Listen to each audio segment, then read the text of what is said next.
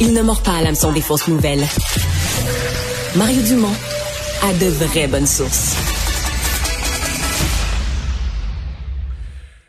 Alors, le ministre fédéral de la Justice, euh, David Lametti, a annoncé hier et a déposé un projet de loi en ce sens, a annoncé qu'il reportait d'un an euh, tout l'aspect de l'élargissement de l'aide médicale à mourir qui touche les personnes dont les troubles mentaux euh, seraient le, seul critère pour requérir l'aide à mourir. On en discute tout de suite avec Véronique Yvon, ex-députée du Parti québécois. Bonjour, Madame Yvon. Bonjour. Bon, euh, est-ce que c'est quand même le sujet le plus euh, délicat de tous, hein, la, question de la santé mhm. mentale? Oui, en fait, quand la commission spéciale sur euh, l'évolution de la loi sur les soins de vie s'est tenue à l'Assemblée nationale, ça a vraiment ressorti comme le sujet le plus délicat. si on se rappelle, on, se penchait aussi à, à ce moment-là sur la question de la demande anticipée pour les personnes atteintes, par exemple, de la maladie d'Alzheimer ou de démence qui faisait beaucoup plus consensus. Je suis retournée voir les chiffres. On avait fait une consultation en ligne qui avait recueilli plus de 4000 euh, réponses et euh, c'était très clair. 86% des gens étaient très favorables à la demande anticipée, alors que moins de 50% on est autour de 49 qui disaient avoir euh, être favorables quand on est face à des troubles mentaux et que c'est la seule condition, euh, je dirais, de, de, souffrance ou la seule maladie de la personne. Donc, on sent qu'on n'est pas du tout dans les mêmes eaux, on n'est pas du tout dans le même hmm. niveau de, de confort et de consensus social. Ouais. Et il y a des opposants, je sais pas si vous avez entendu certains conservateurs parler de ça, qui disent, bon, j'accepte que c'est de la démagogie, mais ça frappe l'imaginaire des gens qui disent, ben là, quand une personne va être dépressive, quand une personne va être déprimée, ben, est-ce que vous allez suggérer, c'est le, gouvernement, le gouvernement te tend la main, il t'offre la mort, là. C'est de même, c'est un peu rough, là. C'est ça. faut faire vraiment attention parce qu'évidemment, il y a des psychiatres très aguerris qui, euh, qui nous disent que on, est tout à fait capable, euh, quand on est un, psychiatre, de faire la part des choses entre l'idée suicidaire et la souffrance objective et objectivable qui est liée à un trouble mental chronique, pratiquement euh, incurable. Euh, donc, il y a quelques cas qui pourraient se qualifier, mais c'est sûr que c'est une question récurrente parce qu'on n'est pas avec euh, une personne qui a une maladie physique terminale où c'est clair et net, on sait c'est quoi l'évolution. Donc, on est on est dans quelque chose où l'appréciation, la, la formulation par la personne de sa souffrance versus des idées suicidaires qui sont souvent au cœur même de la maladie mentale, c'est sûr que ça demande tout un travail. Euh, beaucoup de psychiatres disent qu'ils sont tout à fait habilités pour faire ça, mais dans les dans les arguments, je dirais qui, amènent à, une prudence dans, l'évaluation de tout ça, c'est aussi la question de l'incurabilité, euh, c'est-à-dire que oui, euh, certaines maladies mentales peuvent être vues comme incurables, mais il y a une évolution dans les traitements, il y a une évolution même parfois dans les diagnostics. On a eu des, euh, témoignages à cet égard-là euh, de, gens dont les diagnostics ont évolué et donc euh, que les traitements, la médication, des traitements aussi de, de, tout genre dans la communauté peuvent évoluer. Ça, je dirais que c'est une autre petite zone d'inconfort. Ce qui avait été soulevé, c'est aussi toute la question de est-ce qu'on peut évaluer correctement avant de, faire ce pas-là, comment ça va changer potentiellement la relation thérapeutique un peu entre le, patient et son médecin, parce que ce que le patient va vouloir se tourner rapidement vers cette option-là, parce que ça va être vu comme la bouée de sauvetage et comment ça peut influer euh, sur toute la, relation puis l'espoir qu'on veut porter, puis comment on fait cohabiter ça avec tous nos efforts évidemment pour traiter la, les problèmes de santé mentale, la prévention du suicide. Donc c'est extrêmement complexe et c'est pour ça que je pense que la prudence et euh, je dirais le temps sont de bons alliés euh, quand on regarde cette question-là. Parce que c'est peut-être pas le genre de sujet où on veut bousculer la population ou euh, sortir des consensus sociaux, d'où je pense l'effort que, que vous avez fait à Québec pour garder mm-hmm. toujours tous les partis et toutes les tendances à bord. Oui, c'est ça, parce que on, on le comprend, puis je pense que personne veut dire que la souffrance mentale reliée à une maladie mentale, psychologique, est moindre que la souffrance physique, elle peut être pire. Et on en est tous conscients. Et d'ailleurs, dans l'aide médicale à mourir en ce moment, euh, si vous souffrez euh, psychologiquement lié à votre maladie physique, c'est tout à fait admissible comme type de souffrance. Là, l'idée, c'est que la base soit cette maladie-là psychiatrique, ce trouble mental. Et je pense qu'on veut tous continuer à se poser les questions. Moi, je pense que tous les débats doivent être faits. Puis la force qu'on a eue au Québec, quand je compare un peu au fédéral, c'est qu'on n'a jamais attendu que ce soit les tribunaux qui nous dictent la voie avec un peu l'épée de Damoclès au-dessus de la tête de dire voici le vous devez le faire. On a voulu le faire en consultant experts et population pour essayer de forger ces consensus-là puis que ça atterrisse comme il faut. Là, avec les troubles mentaux, je dirais qu'on sent qu'on n'a pas du tout le même niveau de confort et c'est pour ça que faut pas non plus qu'on perde en voulant des fois aller trop vite, en voulant euh, tout considérer, toutes les options.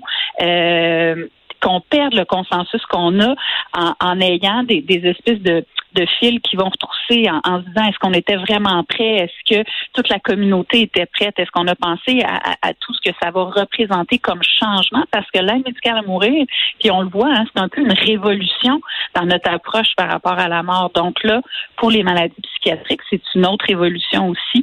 Donc c'est pour ça, je pense que moi, le, le, dialogue doit doit se poursuivre sur cet enjeu-là. Euh, L'association des psychiatres officiellement, elle est, elle est pour. Elle a fait un travail très très sérieux. Euh, par ailleurs, il y a d'autres psychiatres qui ont des points de vue plus euh, plus nuancés, plus réservés. Puis dans la population, ben on sent pas cette même, euh, y compris des personnes qui vivent avec cette réalité-là, on sent pas, je dirais, cette même intensité de revendication qu'on pouvait sentir.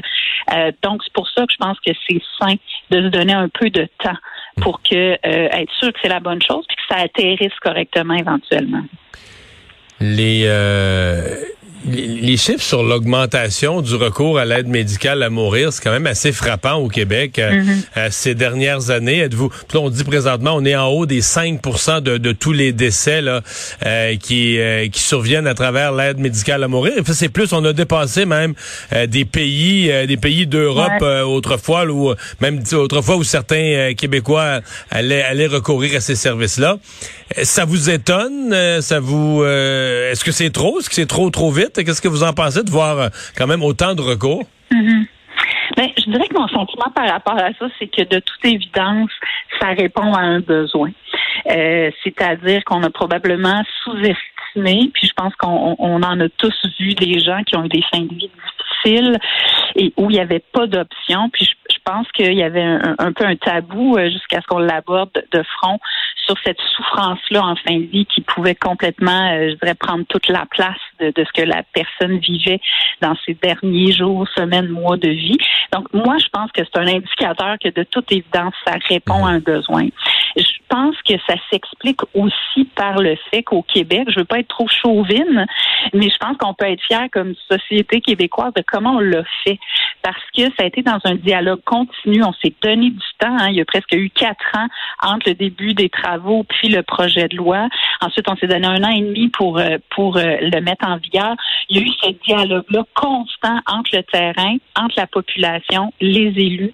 Et ça, ça a fait en sorte qu'on a su dans quoi on s'embarquait, on a su c'était quoi. Mhm. Donc, je pense que les gens, les craintes étaient très, très euh, minimes quand, quand, quand c'est arrivé. Donc, les gens ont voulu se tourner vers ça. les gens voient que l'expérience est très positive. Moi, j'ai des témoignages extraordinairement puissant de gens qui ont vécu cette expérience-là. Fait que je pense que ça, ça, ça, réconforte les gens.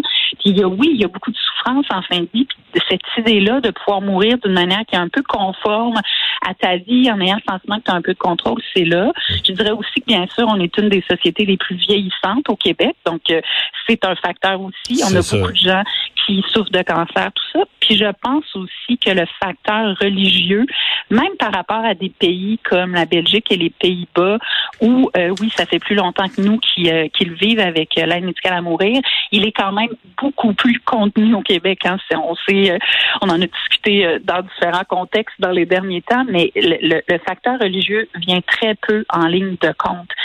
donc, les, les, Québécois, les baby boomers, les, gens qui sont vieillissants, on, on peut, on, un peu, distinguer euh, les influences religieuses de ces décisions-là. Il y a même des gens très croyants qui ont recours à l'aide médicale à mourir, des médecins qui étaient très croyants, qui étaient opposés à l'origine, puis qui maintenant sont rassurés, même la pratique. Donc, euh, je pense qu'il y a cet élément-là aussi qui caractérise la société québécoise où ça vient moins jouer dans cette relation-là qu'on a peut-être avec la mort. Madame Yvon, vous qui avez eu une euh, carrière politique euh, fort respectée, euh, je suis curieux de vous entendre à la fin de cette semaine où ça a été ça a brassé quand même avec la nomination de M. Trudeau d'une d'une représentante spéciale à la lutte à l'islamophobie, Mme El Gawabi. ça vous a dit parce qu'il y, a quand même des gens qui ont dit ah ben là elle est attaquée parce que c'est une femme, c'est toujours comme ça quand une femme veut être nommée, une femme de communauté mm. culturelle, etc. comment vous avez vu tout l'épisode? Ben, je pense c'est un c'est un épisode qui montre à quel point euh, le, le, dialogue, c'est-à-dire la sensibilité à toutes les sensibilités, est encore quelque chose qui est tellement absent de, de, certains débats. Je pense que cette, cette nomination-là fait preuve de, de cette espèce d'aveuglement ou de manque de, de compréhension de tous les tenants et aboutissants dans une situation donnée. Là, on a vu juste l'évolution de M. Trudeau cette semaine qui est assez spectaculaire euh, par bout. Là. Donc, euh, je pense qu'à un moment donné, euh, puis ça me fait réfléchir parce que bon, j'ai indiqué que moi, j'avais le goût d'aller plus au fond des choses en qui parle la politique, de me donner plus de temps, un peu plus de recul. Puis je pense que des fois en politique, c'est un bel exemple à quel point on a le nez collé sur quelque chose. Puis le monsieur Trudeau s'est dit, moi, je prends cette décision-là.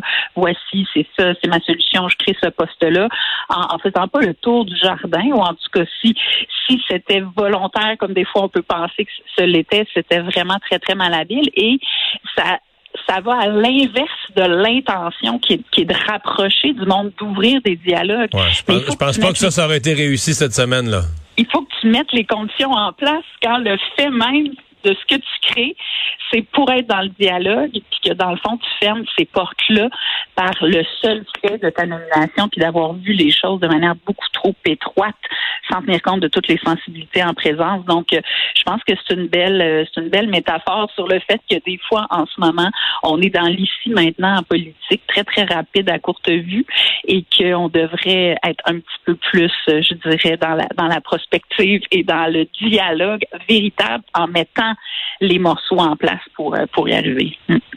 Merci d'avoir été avec nous. Au revoir. Ça fait plaisir. Au revoir.